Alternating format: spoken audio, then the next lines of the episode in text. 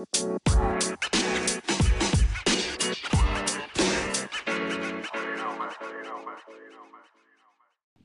hallo unsere lieben Podcast-Hörer und herzlich willkommen zu einer weiteren Folge von unserem Podcast. Wir melden uns ähm, erneut zurück und äh, an meiner Seite ist natürlich wie immer der Marvin dabei. Ja, hallo von meiner Seite. Äh, herzlich willkommen zu einer neuen Folge. Ich freue mich wie immer sehr und ja, hab Bock. Ja, ich auch. Ähm, nachdem ich ja letzte Woche in der Folge ähm, noch äh, Corona-positiv war, äh, bin ich jetzt äh, wieder negativ. Also ich bin zum Glück wieder raus aus der Quarantäne. Genau eine Woche nach meinem positiven Schnelltest hatte ich dann ähm, wieder negative Schnelltest und bin jetzt auch raus aus der Quarantäne. Da bin ich sehr glücklich drüber. Und ähm, ja, habe dann jetzt auch am Wochenende, wir nehmen gerade am Montagabend auf, wir haben montags ja auch noch frei gehabt wegen Karneval. Ähm, ich weiß gar nicht, ob das in allen Bundesländern in Deutschland so ist, ähm, aber wir haben auf jeden Fall hier heute noch frei gehabt. Ähm, ja, das Wochenende habe ich mit ein paar Freunden einfach verbracht. Wir waren ja gestern noch, äh, du warst ja auch noch dabei, haben ein bisschen, ja, ein bisschen Fußball geguckt, äh, ein bisschen gechillt, haben, äh, ja, wie gesagt, Fußball geguckt, Sport geguckt, haben äh, bisschen was getrunken und ja, heute war ich dann noch arbeiten. Also ein recht entspanntes und äh, gutes Wochenende. Ja, äh, ja, bei mir ähnlich, hast du ja schon gesagt, gestern ein bisschen gechillt. Äh, was war noch? Geburtstag, ähm, Fahrschule hatte ich heute auch den halben Tag so ziemlich. Und ähm, ja, also eine entspannte Woche, die Ruhe vorm Sturm weil ab nächster Woche geht es dann auch schon wieder in die heikle Phase. Dann gehen bei uns nämlich die Klausuren wieder los, äh, wo ich mich aktuell wirklich überhaupt nicht sehe. Aber äh, ja, kann man halt nichts machen. Und ähm, ja, dann würde ich sagen, äh, ja, kommen wir direkt mal zum Anfang, würde ich sagen, zu den ja eher unschönen Ereignissen, die sich ja seit der letzten Woche eigentlich ereignet haben. Und zwar, ähm, ja, ich glaube, es hat mittlerweile jeder mitbekommen, äh, ja, es findet ja ein Krieg aktuell zwischen Russland und der Ukraine in der Ukraine statt. Und äh, ja, ich glaube, wir wollten einfach mal ein bisschen darauf eingehen, auch aus sportlicher Sicht, weil vor allem in den letzten zwei Tagen ja viele Entscheidungen gefallen wurden aus sportlicher Sicht gegen vor allem russische Sportler und Sportteams wie zum Beispiel äh, der Ausschluss äh, von allen russischen Mannschaften aus jeglichen FIFA- oder UEFA-Wettbewerben. Ähm, es ist auch in Diskussion, irgendwie äh, generell russische Sportler zu sperren, wo ich ein absoluter Gegner gegen bin, muss ich so ganz ehrlich sagen, weil meiner Meinung nach werden einfach Menschen bestraft, die dafür genauso wenig viel können wie alle anderen. Ich meine, die können, wenn jetzt zum Beispiel Deutschland irgendwo einen Krieg anfangen würden, könnten wir da ja nichts für. Und genauso wenig können die da was für, dass Putin da jetzt seine Machtspielchen machen muss. Und äh, dafür die zu bestrafen, ist meiner Meinung nach ein No-Go und äh, darf so auch nicht passieren.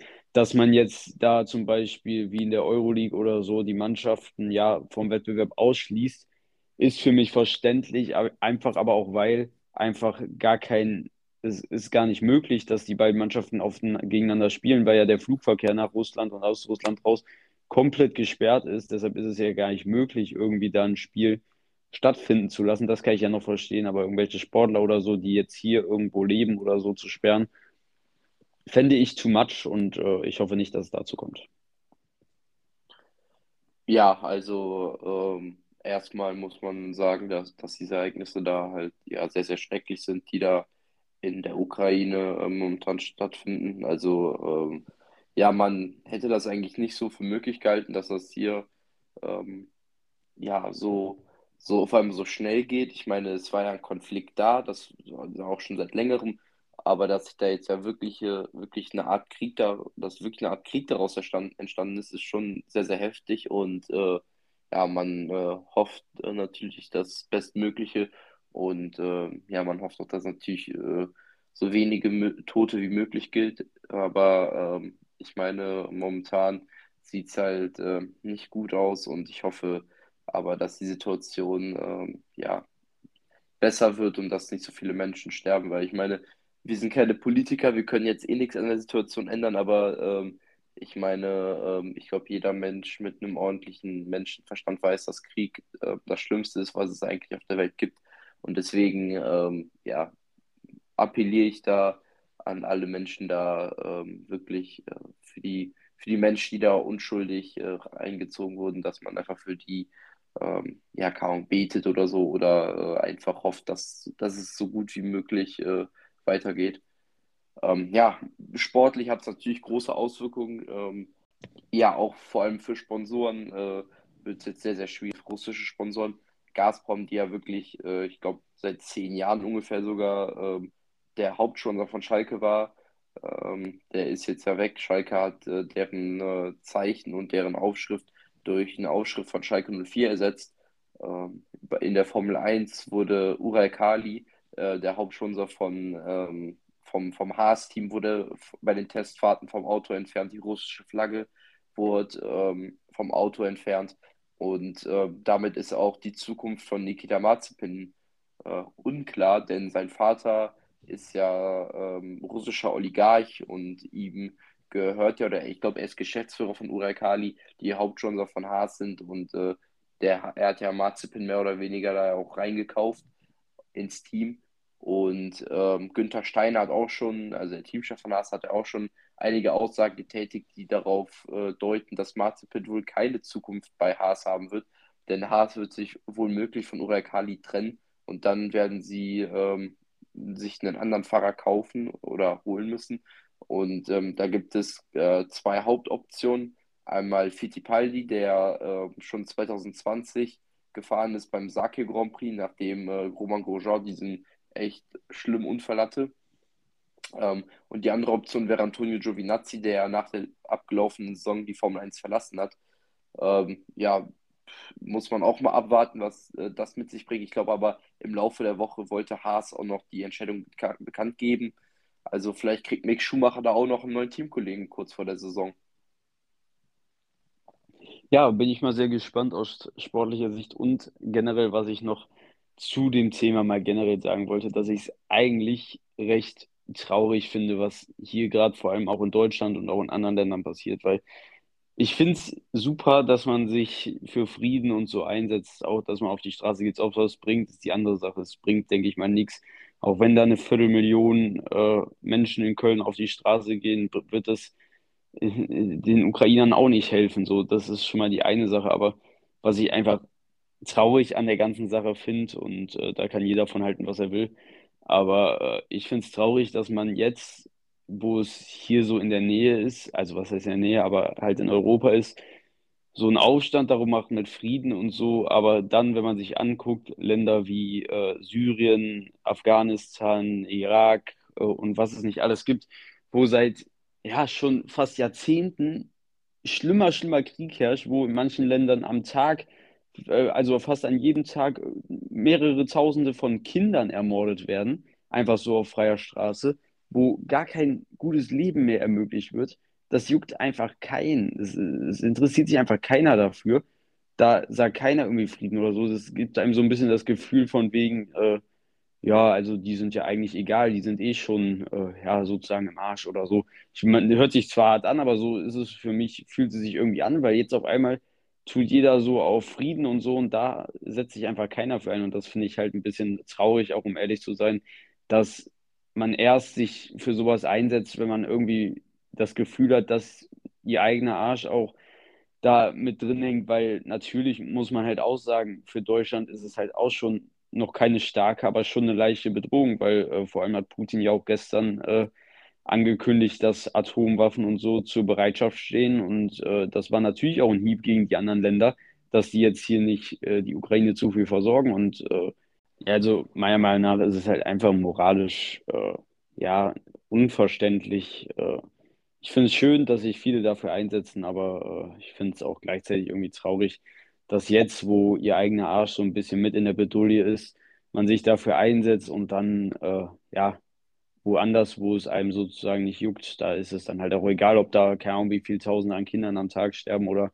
generell Menschen und äh, ja, das finde ich persönlich ein bisschen traurig auch zu sehen auf einer Seite. Und äh, ja, das war noch so ein bisschen was, was ich dazu sagen wollte. Und äh, damit kommen wir dann äh, zu anderen Themen und zwar zu sportlichen Themen. Und ähm, ja, die Bundesliga stand wieder an am Wochenende. Und ähm, ja, auch die zweite Bundesliga. Und ich glaube, das war auch wieder eines der hitzigsten Spiele der Saison. Also ähm, das Nordderby stand nämlich an. Ähm, der HSV empfing Werder Bremen am äh, vergangenen Sonntag, also gestern. Und Bremen konnte das Nordderby mit 3 zu 2 für sich entscheiden. Und ähm, ich finde, ähm, es war halt wieder ein Spiel, was an sich ein gutes Spiel war, aber äh, was wieder so ein bisschen durch den VAR ein bisschen kaputt gemacht wurde. Also ähm, ich äh, bin, wie man weiß, Bremen-Sympathisant und es gab äh, in dem Spiel zwei Elfmeter für Werder Bremen und ich bin halt der Meinung, die kann man auch irgendwo geben, die sind irgendwo vertretbar, aber halt, sie fallen halt wieder so komplett random. Also der, der erste Elfmeter ähm, ist gefallen äh, oder es wurde auf den Punkt gezeigt, nachdem ein Tor von Bremen gefallen war, was aber abseits war. Also da, da wusste man auch, war man wieder komplett verwirrt, was guckt sich der VAR jetzt eigentlich an, weil Bremen hat ein Tor gemacht, die Bremer haben gejubelt und dann hat der VAR auf Abseits entschieden. Und dann danach gab es noch, danach wurde weiter äh, die Szene gezeigt und dann gab es dann Elfmeter für Werder Bremen. Und ähm, ja, das fand ich dann wieder ein bisschen komisch. Also äh, ich finde, der VAR bringt eigentlich mehr Verzweiflung ähm, in den Fußball, aber naja. Ähm, ja, Bremen konnte das Spiel dann durch äh, zwei Elfmeter-Tore auch gewinnen, äh, was fand ich auch unterm Strich in Ordnung ging. Bremen hatte vor allem in der ersten Halbzeit deutlich mehr Chancen als der HSV. Also ähm, man hatte eigentlich äh, ein, zwei wirklich fast hundertprozentige, wenn ich an die Chance von Leonardo Bittencourt aus der ersten Halbzeit denke. Ähm, ja, natürlich hat dann der HSV, ähm, nachdem sie zehn Minuten vor Schluss das 3-2 gemacht haben, die letzten zehn Minuten alles nach vorne geworfen und dann konnte Bremen ja keine Offensivakzente mehr äh, abgeben. Das ist ja logisch, weil ich meine, das war so ein wichtiges Spiel. Da ging es jetzt nicht nur ums Prestige, da ging es auch um, äh, um die Tabellenlage, weil ähm, Hamburg hätte, glaube ich, mit einem Sieg an Bremen vorbeiziehen können. Und wenn man dann 3-2 im eigenen Stadion vor eigenen Fans hinten liegt, dann ist es ja logisch, dass man drückt und drückt und drückt und alles nach vorne wirft. Und äh, ja, Bremen konnte aber ähm, konnte konnte dann noch verteidigen. Ähm, der HSV hat noch ein Tor gemacht, was aber ein Abseitstor war. Und ähm, ja, dann hat man das Nordderby insgesamt, finde ich, auch verdient 3 zu 2 gewonnen. Natürlich äh, ist es halt wieder so ein bisschen komisch und auch ein kleiner Wermutstropfen, wenn man sieht, ähm, wie die Tore von Bremen gefallen sind durch halt zwei Elfmeter, äh, die halt beide durch den VAR kamen. Und ähm, ja, aber unterm Strich, finde ich, ging das Resultat in Ordnung.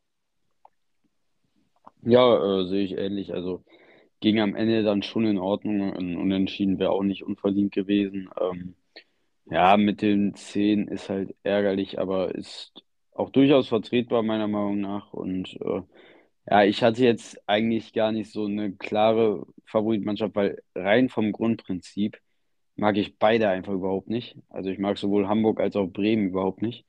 Und äh, ich war aber eher für den HSV, einfach weil äh, ich einfach nicht will, dass beide, äh, ich will eigentlich, dass beide nicht aufsteigen.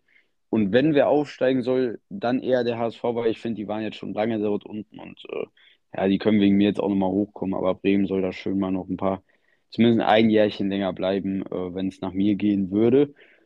Ähm, und äh, ja, aber ich war auch für den HSV, weil ich glaube, ich glaube einfach, Hamburg wird es wieder irgendwie verkacken am Ende des Tages und es eh nicht schaffen. Und deshalb, und bei Bremen bin ich mir da eher unsicher. Ich glaube, die können das vor allem durch, mit Ole Werner gut durchziehen und äh, den sicheren ersten Platz holen, wenn es so weitergeht. Und deshalb war es natürlich jetzt nicht so vorteilhaft, dass, äh, ja, dass Bremen jetzt gewonnen hat. Aber am Ende des Tages, äh, ja, muss man jetzt einfach sehen, wie es weitergeht. Ich meine, der HSV hat jetzt, soweit ich weiß, auch schon gegen alle Konkurrenten gespielt dort vorne, was ein, beziehungsweise gegen fast alle.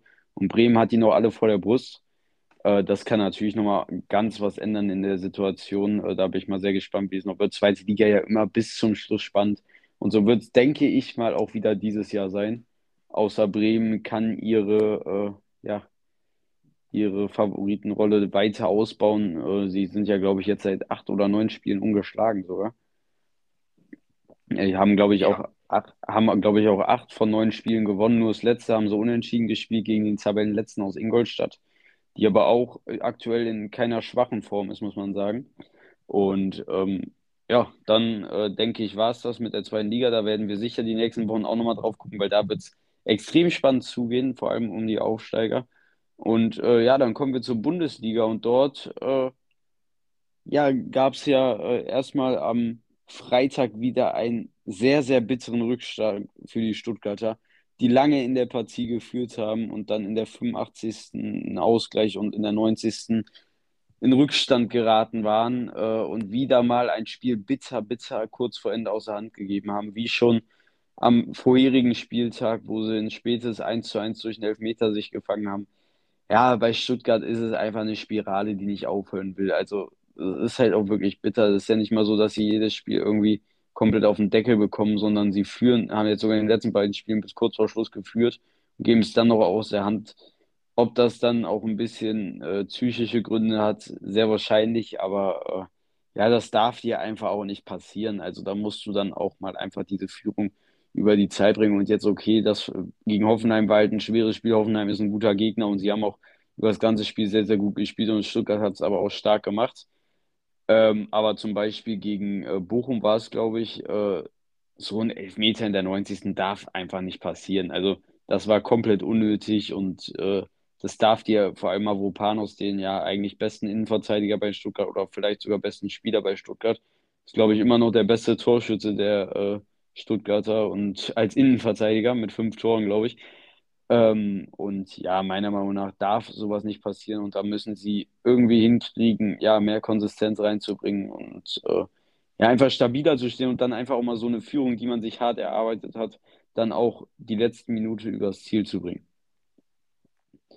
Und ja, dann äh, am Samstag gab es vor allem eine strittige Szene beim Spiel Gladbach gegen Wolfsburg, wo auch lange später noch Diskussionsbedarf bestand. Äh, ja, erstmal war Wolfsburg ja 2-0 in Führung gegangen, unter anderem durch ein Tor von Sebastian Bono, ähm, wo es ja äh, auch bei, beim Jubel ein bisschen Diskrepanzen gab zwischen Jan Sommer und Bono, glaube ich, weil ja, Bono ein bisschen respektlos gejubelt hat, was mir eigentlich sehr gefallen hat. Äh, er hat, er hat auch im Interview gesagt, er, er hat Köln immer noch im Herzen und hat deshalb diesen Jubel ausgepackt. Ähm, aber Sommer hat das gar nicht gefreut, äh, dass er da so vor den Fans äh, gefeiert hat, weil es ja auch bei Borussia Mönchengladbach unter der Woche einen tragischen Trauerfall gab. Und zwar ist ein Jugendspieler, ich glaube Bongrad hieß er oder so, Innenverteidiger äh, beim Verkehrsunfall verstorben. Und äh, ja, da war natürlich die Mannschaft auch in Trauer und äh, dann hat das Sommer irgendwie gar nicht gefallen, dass äh, Bono da so respektlos vor den Fans gejubelt hat. Ähm, hat Bono hat sich dafür auch im Interview äh, entschuldigt, hat aber auch gesagt, dass er in der Situation gar nicht daran gedacht hat, was ich auch absolut verstehen kann. Ich meine, du kannst ja keinen verurteilen, der nach seinem Tor, vor allem es war Bonos erstes Tor für Wolfsburg, erstes Saisontor, natürlich freust du dich da und da denkst du doch nicht daran, dass bei der anderen Mannschaft vielleicht wer gestorben ist. Also finde ich, finde ich ein bisschen überflüssig, die Diskussion, weil ja, man kann sich auch über Kleinigkeiten aufregen. Ob's, natürlich ist es jetzt nicht angebracht vielleicht, aber ja, da denkt er in der Situation nicht, glaube ich, drüber nach. Und deshalb, ja, Diskussion schon wieder um nichts. Und dann, äh, ja, gab es ja noch eine, erstmal noch eine strittige, also was heißt strittige Szene, aber ja, auch eine dumme Szene eigentlich vom Innenverteidiger der Wolfsburger von Lacroix, der, ja, kurzerhand mal gedacht hat, er spielt ein bisschen Volleyball und ich kann es absolut nicht nachvollziehen, was er da gemacht hat. Ja, also ähm, das sah sehr, sehr dämlich aus, wie er da zum Ball geht. Also äh, das sieht aus, als würde er Handball spielen. Ich glaube, das ist jetzt auch seine dritte rote Karte, meine ich, in der Ja, Saison. ja. Und ähm, also äh, ich glaube, er zählt dann jetzt auch zu den Spielern, äh, die, glaube ich, mit die meisten äh, roten Karten einer Saison gesehen haben. Ich glaube, es gab nur acht Spieler in der gesamten Bundesliga-Historie, die ähm, dreimal eine rote Karte gesehen haben. Ich glaube, der häufigste ist, äh, boah, ich meine, das war ein Leverkusener Innenverteidiger Saison 2-3. Ich glaube, der hat fünfmal rot gesehen. Ähm, ich weiß jetzt Ja, den der Namen Kroat nicht ja noch ein genau. bisschen Zeit.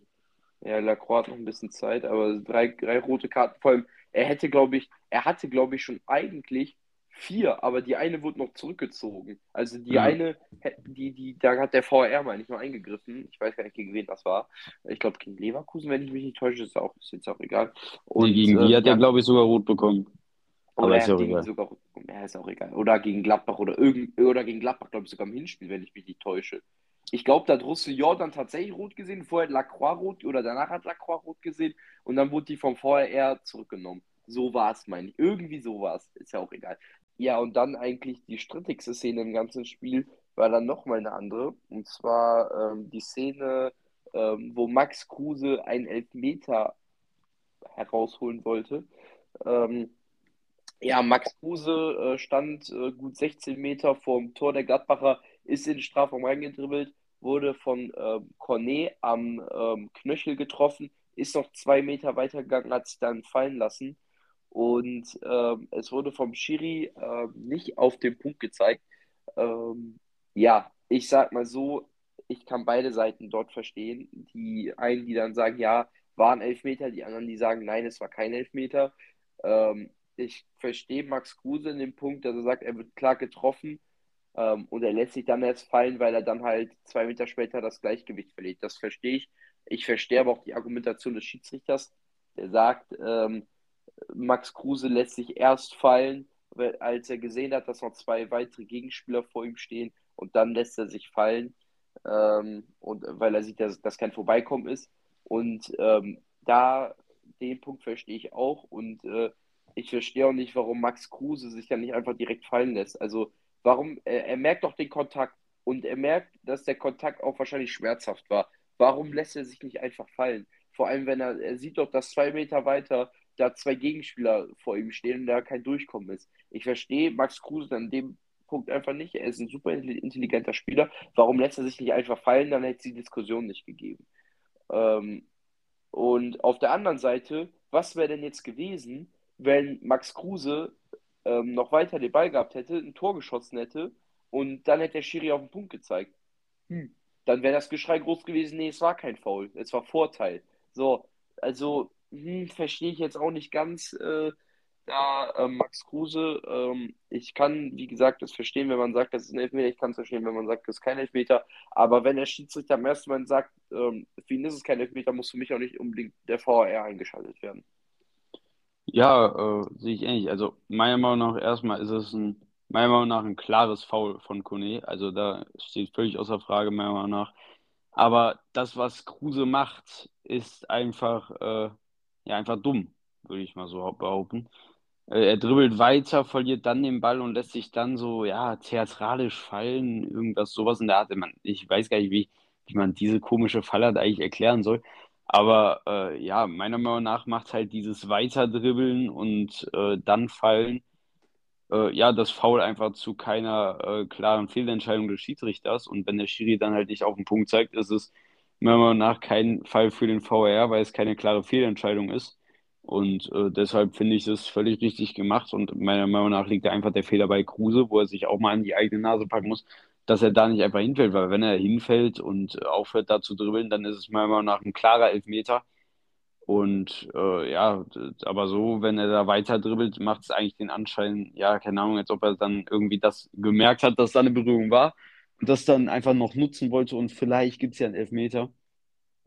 Ähm, meiner Meinung nach aber völlig richtig gehandhabt vom Schiedsrichter und die richtige Entscheidung, äh, dort dann keinen Elfmeter zu geben. Anderes wäre es gewesen, wenn er von sich aus auf den Punkt gezeigt hätte, dann wäre es auch komplett richtig gewesen. Ja, also, ähm, ja, Meinung äh, bei den ganzen strittigen Szenen von dem Spiel. Äh, ja, für mich war es dann ähm, auch noch äh, ein sehr intensives Spiel am Samstagabend, denn die Bayern mussten in Frankfurt ran. Und Frankfurt, ja, ist so ein kleiner Angstgegner von Bayern. Ich meine, sie haben dort äh, oder gegen sie halt in der Allianz Arena in, äh, in der Hinrunde verloren. Dann haben sie ähm, immer mal wieder schwächere Spiele gegen Frankfurt, beziehungsweise Frankfurt stärkere Spiele gegen Bayern. Frankfurt hat auch letztes Jahr ähm, in der Rückrunde äh, gegen Bayern gewonnen, dann das ominöse 5 zu 1, dann 2018 die Niederlage im Pokalfinale. Also Frankfurt ist ein Gegner, der eklig zu bespielen ist und auch eine Mannschaft, die, die dann die Fans im Rücken hat und die dann noch immer Vollgas geben. Ähm, ja, es war ein sehr intensives Spiel, fand ich, ähm, mit Torchancen auf beiden Seiten und es war ein sehr gutes Spiel von beiden Mannschaften. Ähm, und ähm, ja, insgesamt finde ich, geht der Sieg für die Bayern in Ordnung.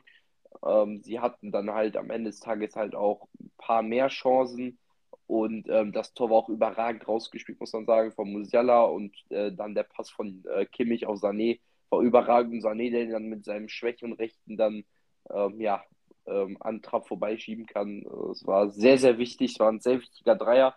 Ähm, ja, nachdem Dortmund dann auch wieder gepatzt hat, ähm, hat man jetzt ja wieder acht Punkte Vorsprung. Also ähm, das war schon sehr wichtig. Ähm, ja, dann apropos Dortmund, ähm, dürfen wir, glaube ich, auch nicht vergessen, die peinliche Niederlage ähm, am Donnerstag gegen, äh, gegen die Celtic Rangers. Denn äh, ja, nach der 4 zu 2 Heimspielpleite äh, im Hinspiel, ähm, ja, konnte man jetzt auch ähm, nicht weiterkommen und man konnte, man kam nicht über ein 2 zu 2 hinaus. Äh, ja, der BVB äh, hatte eigentlich eine ganz gute erste Halbzeit, ist dann in den Rückstand geraten durch einen Elfmeter, der absolut dämlich verursacht wurde von Julian Brandt. Dann konnte man 2-1 in Führung gehen, man hatte auch echt ein paar gute Chancen, aber dann hat man in der zweiten Halbzeit einfach wieder kapitale Fehler gemacht. Man hatte sogar Glück, ähm, dass äh, das äh, Tor noch von Celtic aberkannt wurde, ähm, was ich bis jetzt, wo ich bis jetzt auch keine Erklärung habe, wie, äh, wie, warum man so eine Situation abpfeift. Aber ähm, ja, ähm, insgesamt ähm, ja, ein schwacher Auftritt vom BVB in beiden Spielen. Ich meine, wenn man sechs Tore ähm, kassiert, dann ähm, hat man hat man sich verdient weiterzukommen. Und ich meine, sie haben ja, äh, sie sind ja der zweite der Bundesliga und sie gingen den zweiten der schottischen Liga rausgeflogen. Also das ist eigentlich aus deutscher Sicht sehr, sehr bitter. Ähm, ja, RB Leipzig, die haben ihre Aufgabe ordentlich gemacht, konnten 3-1 gegen Real Sociedad gewinnen. Nach dem 2-2 im Hinspiel konnte man jetzt äh, 3-2 gewinnen und äh, ins Achtelfinale der Europa League einziehen, was auch ähm, sicherlich sehr, sehr wichtig ist, auch aus deutscher Sicht noch gut. Ähm, ja, und äh, die haben jetzt auch bekommen, weil Moskau ja ähm, ähm, aus der Europa League rausgeflogen sind. Also ist RB Leipzig schon automatisch fürs Viertelfinale qualifiziert. Ja, äh, da hat Leipzig auf jeden Fall sehr, sehr viel Glück gehabt. Äh, freue mich auf jeden Fall, dass eine Mannschaft schon mal im Viertelfinale ist. Ich denke, äh, Leverkusen wird auf jeden Fall auch nachziehen äh, bei Frankfurt. Äh, muss man abwarten. Hm, und dann bin ich sehr gespannt, wie es weitergeht in der Euroleague. Ich, ich würde es mir wirklich wünschen, wenn da mal eine deutsche Mannschaft bis ins Finale kommt. Ist fraglich. Ich sehe aktuell den FC Barcelona vor allem sehr, sehr doll in der Favoritenrolle, weil einfach sie wieder richtig gut in der Spur sind. Mit den neuen Transfers läuft es wirklich richtig gut, auch in der spanischen Liga. Gestern auch wieder 4-0 gegen Athletic Bilbao gewonnen.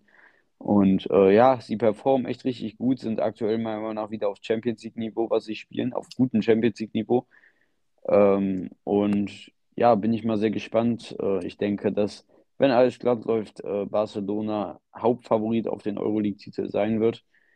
Und ähm, ja, dann komme ich noch zu ja, meiner Mannschaft in der Bundesliga und zwar den FC. Und äh, ja, da muss ich sagen, war ich wieder sehr enttäuscht an diesem Wochenende. Also es war das typische Köln-Spiel gegen einfach eine schlechte Mannschaft. Und ich verstehe auch nicht, warum es so ist. Ich verstehe nicht, warum Köln es einfach nicht hinkriegt, gegen schlechte Mannschaften genau das gleiche zu spielen wie gegen gute Mannschaften. Äh, es ist einfach, sie waren die bessere Mannschaft, natürlich, hatten gute Chancen, vor allem durch Sali Özcan in der ersten Halbzeit, der beinahe ein Traumtor erzielt hätte. Ähm, leider hat die Latte das verhindert. Äh, ja, und äh, also generell dann hat man es 1-0 durch Florian Kainz gemacht und dann war wieder das Typische wie, ja, es war eigentlich 1 zu 1 das Spiel wie gegen Bielefeld. Man hat äh, ja das 1-0 gemacht, hat dann äh, ja aufgehört, Fußball zu spielen, hat einfach die Gegner kommen lassen, machen lassen, äh, die Chancen kreieren lassen und irgendwann fällt dann halt äh, wie gegen Fürth durch eine Ecke das 1 zu 1. Und danach, danach kann man dann auf einmal wieder Fußball spielen. Äh, ich, ich verstehe einfach nicht, warum man das einfach nicht dann direkt weitermacht. Also es ist für mich einfach immer wieder fraglich, äh, warum Köln da so oft in alte Muster verfällt. Es war vor allem in der letzten Saison so. In der letzten Saison war es immer so, wenn sie 1-0 in Führung gegangen sind, haben, sich, äh, haben sie aufgehört zu spielen und haben die Gegner machen lassen. Und äh, ja, so ist es in vor allem immer gegen diese schlechten Mannschaften, auch dies Jahr immer noch so. Und das müssen die einfach abstellen, weil ein 1-1 gegen führt, wenn man tatsächlich irgendwas davor noch machen will, geht überhaupt nicht. Und äh, ja, also meiner Meinung nach ist es einfach, ich kann es einfach nicht nachvollziehen, warum man das macht, warum, wie das sein kann. Und vor allem, wenn sie dann generell nicht mehr könnten oder so, dann wäre es ja noch die eine Sache. Aber sie kassieren dann das 1-1 und auf einmal spielen sie wieder nach vorne. Und deshalb, ja, ich verstehe das persönlich einfach nicht und es ist immer wieder das Gleiche, ein typisches Köln-Spiel. Aber am Ende ist es halt ein 1-1 gegen Fürth, wo man im Großen und Ganzen dann noch einigermaßen mit zufrieden sein kann. Natürlich muss man eigentlich gegen Fürth gewinnen. Ein 1-1 ist auch noch in Ordnung, ist immerhin ein Punkt, keine Niederlage. Und dann, ähm, ja, muss man jetzt vor allem nächstes Wochenende am Sonntag gegen die TSG Offenheim eigentlich auf jeden Fall gewinnen. Das ist auf jeden Fall ein Big-Spiel um die europäischen Plätze. Und äh, ja, mit einer Niederlage da könnte man den Abstand, äh, ja, vielleicht schon zu groß werden lassen. Mit einem Sieg, äh, ja, wären es richtig wichtige Punkte im Kampf um die internationalen Plätze, wovon man ja aktuell mit reden muss. Und äh, ja, dann bin ich sehr gespannt, äh, wie sie dort auftreten werden. Das ist interessant zu beobachten. Und äh, ja, ich glaube, dann wären wir auch ähm, fertig, was die Bundesliga angeht und wechseln mal zum Carabao Cup. Denn gestern stand das Finale im englischen Ligapokal, also im Carabao Cup an. Und äh, ja, es war ein kurioses Spiel. Es gab äh, zwischen dem FC Chelsea und dem FC Liverpool vier Abseitstore.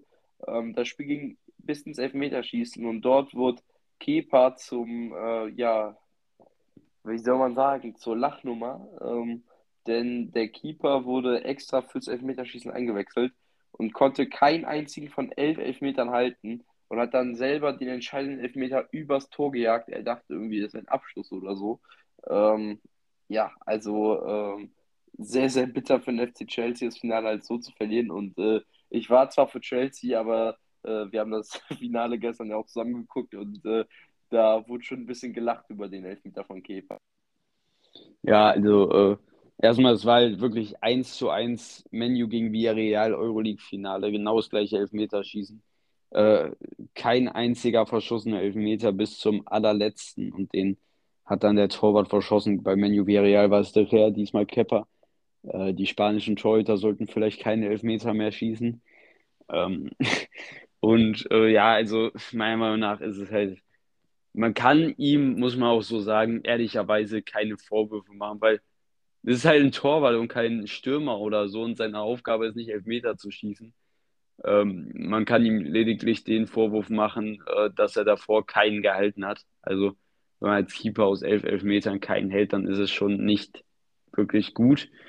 Ähm, aber dass er den dann so verschießt, natürlich kann man sagen, ja, muss er zumindest irgendwie mal, sorry, aber du kannst, dafür kann man ihm jetzt auch nicht wirklich den großen Vorwurf machen, weil es ist halt ein Torwart und seine Aufgabe ist nicht, Elfmeter zu schießen und das trainiert er auch nicht. Und äh, ja, deshalb muss man halt einfach sagen, äh, ja, es ist halt so ein bisschen zwiespältig. Ich war auch für Chelsea, aber ich fand es dann trotzdem lustig. einfach weil, ja, keine Ahnung, es war einfach in dem Moment einfach lustig, das zu sehen.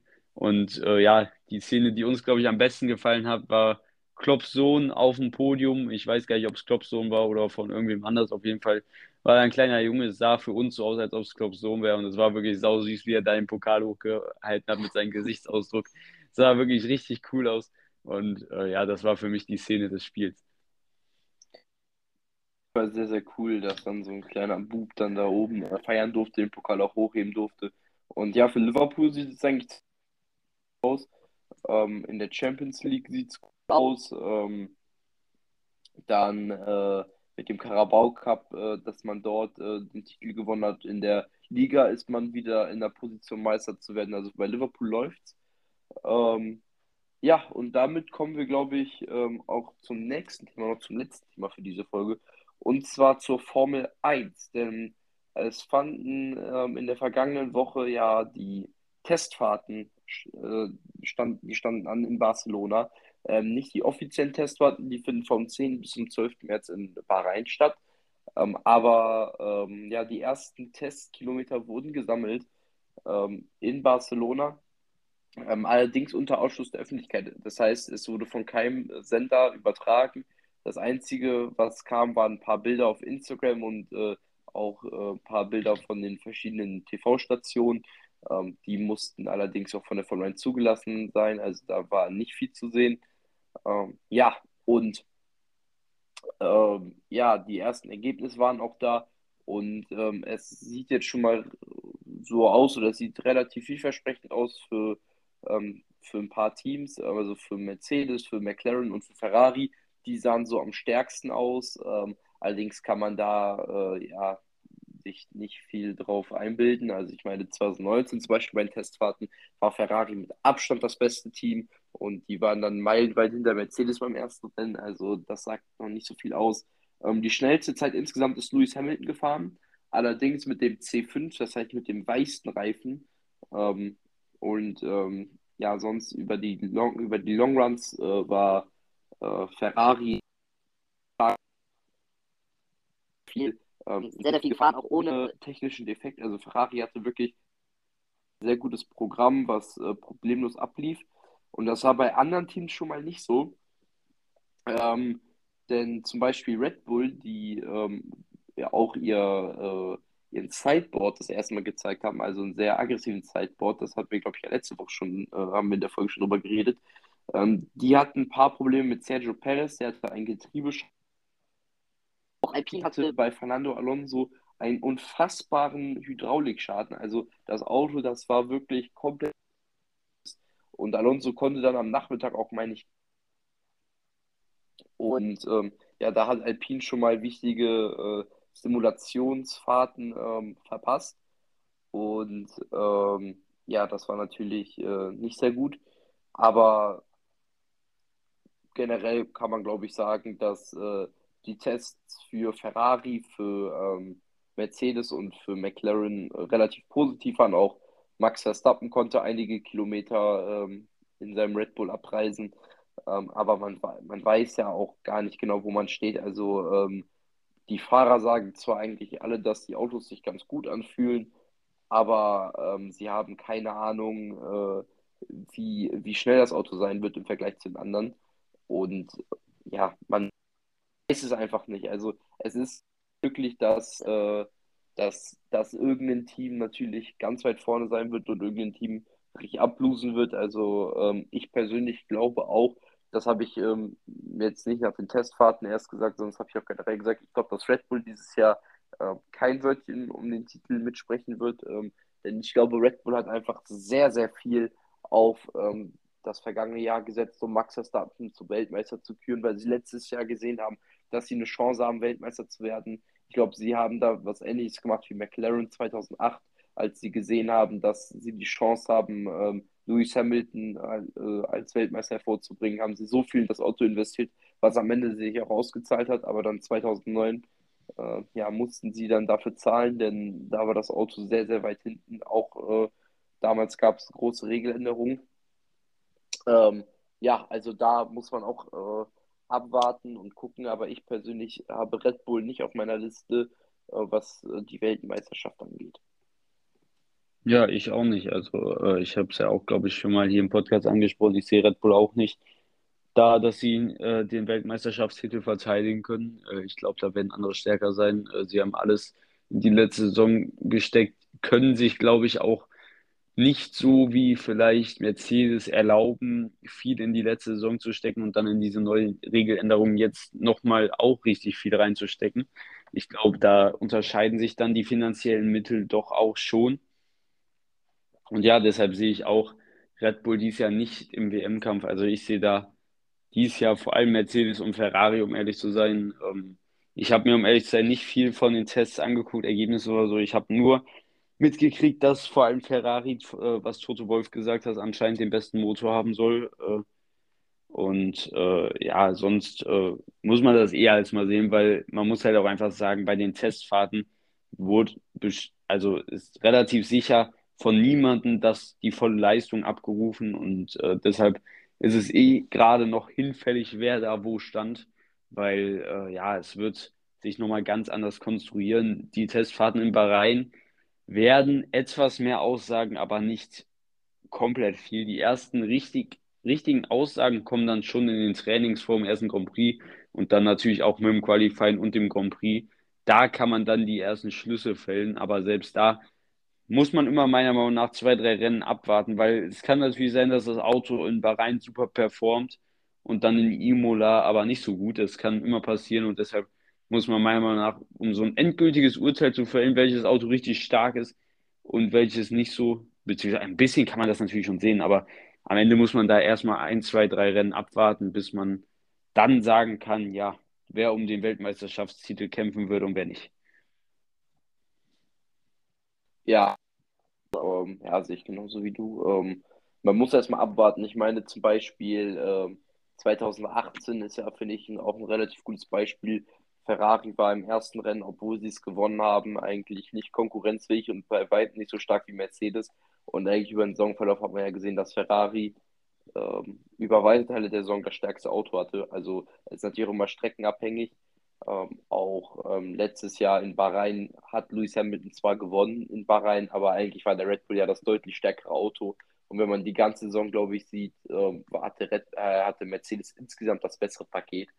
Ähm, ja, also ähm, man sieht ja schon mal so grob, wer, ähm, wer gut sein wird. Ich glaube, auch Bahrain wird eine Strecke sein, die vielleicht zum Beispiel so Teams wie Ferrari liegen wird. Also in der Tradition war Bahrain eigentlich immer eine Strecke, die Ferrari sehr gut lag. Also ähm, da haben sie viele äh, Siege geholt und auch viele Pole Positions, hatten da manchmal auch ein bisschen Pech wie Leclerc 2019 dort. Ähm, aber insgesamt äh, ist das zum Beispiel eine Strecke, die, wo ich mir vorstellen kann, dass Ferrari im ersten Rennen stark sein wird. Ähm, man muss, glaube ich, einfach abwarten, ähm, was auch nochmal die Tests in Bahrain sagen. Und dann nach den Tests in Bahrain kann man sich auch noch nicht ein Bild, äh, also kann man sich ein grobes Bild machen, aber auch noch nicht so ein deutliches. Und da werden Marvin und ich ja, wie auch schon angekündigt, unsere Saison-Predictions machen. Ähm, ja, aber ähm, das soll es dann auch für heute gewesen sein mit dieser Folge. Also ähm, sehr viele Themen ähm, heute wieder dabei gewesen. Und ähm, ja, dann melden wir uns nächste Woche wieder, wenn dann äh, der DFB-Pokal gespielt wurde und wenn dann auch der Ball wieder in der Bundesliga gerollt hat. Ähm, das werden dann, denke ich mal, unsere Hauptthemen sein. Und ähm, vielleicht gibt es dann ja auch noch äh, mehr zu melden, was äh, die momentane Situation in der Ukraine äh, betrifft. Ähm, ja, dann melden wir uns auf jeden Fall nochmal wieder und ich wünsche euch eine gute Woche und denkt mal dran, einfach mal. Ja, auch von meiner Seite, ich wünsche euch äh, eine schöne Woche. Lasst euch nicht unterkriegen von dem, was man dort aus der Ukraine hört. Behaltet gute Laune, äh, habt Spaß äh, bei dem, was ihr auch immer macht. Äh, Karneval feiern ist ja jetzt auch dann wieder vorbei. Ähm, und ja, von meiner Seite auch, ich wünsche euch eine schöne Woche und sage bis dann. Ciao.